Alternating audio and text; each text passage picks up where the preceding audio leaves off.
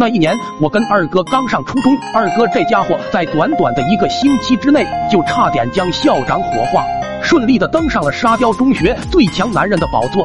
等他俩出院后，校长反复叮嘱班主任，这几天会有上面领导下来巡查，你一定要看好这个小朋友，千万不能够出任何事。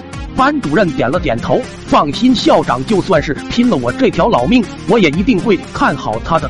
而此时的学校门口，一个男人望着沙雕中学的校门口，满意的点了点头。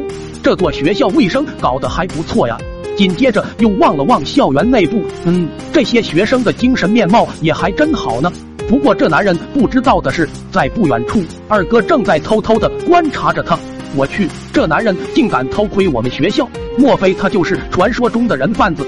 该死，我们学校的这些可爱的学生竟然被人贩子给盯上了！不行，身为沙雕中学最强的男人，我绝对不能够让这种事情发生。而此时，二哥又看到校长走到了校门口，一脸欣喜的将那男人迎进了学校。校长竟然和人贩子勾搭在了一起，二哥感觉这件事情的复杂程度超乎了他的预料，于是他便找到了我，叫我给他想个办法，怎样才能够保卫这个学校的安宁。我略微细想了一下，一个绝妙的点子在我脑海中形成，于是我跟二哥两个人便悄悄的跟在了那男人的身后。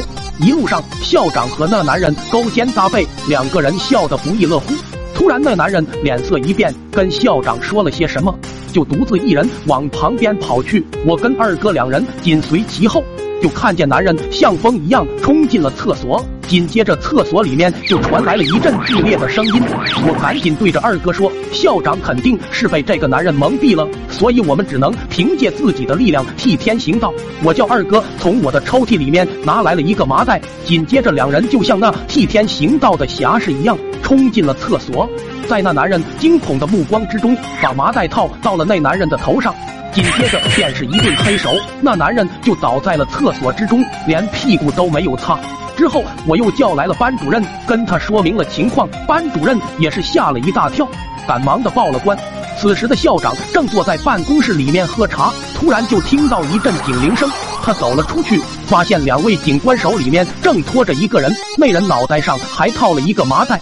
校长看着看着，突然感觉眼前那人特别眼熟。校长忍着剧臭，跑到那男人的身边，一把将那麻袋取下。好家伙，来者正是上面派来的领导。此时那领导也已经醒来，他望着校长，露出了愤怒与害羞的神色。我觉得你这校长一点都不合格，你们学校的学生也太冲动了。听到这话，校长脑袋一抽，直接被吓晕了过去。三天之后，校长终于出院了。出院的第一件事就是罚了我们班主任两个月的工资。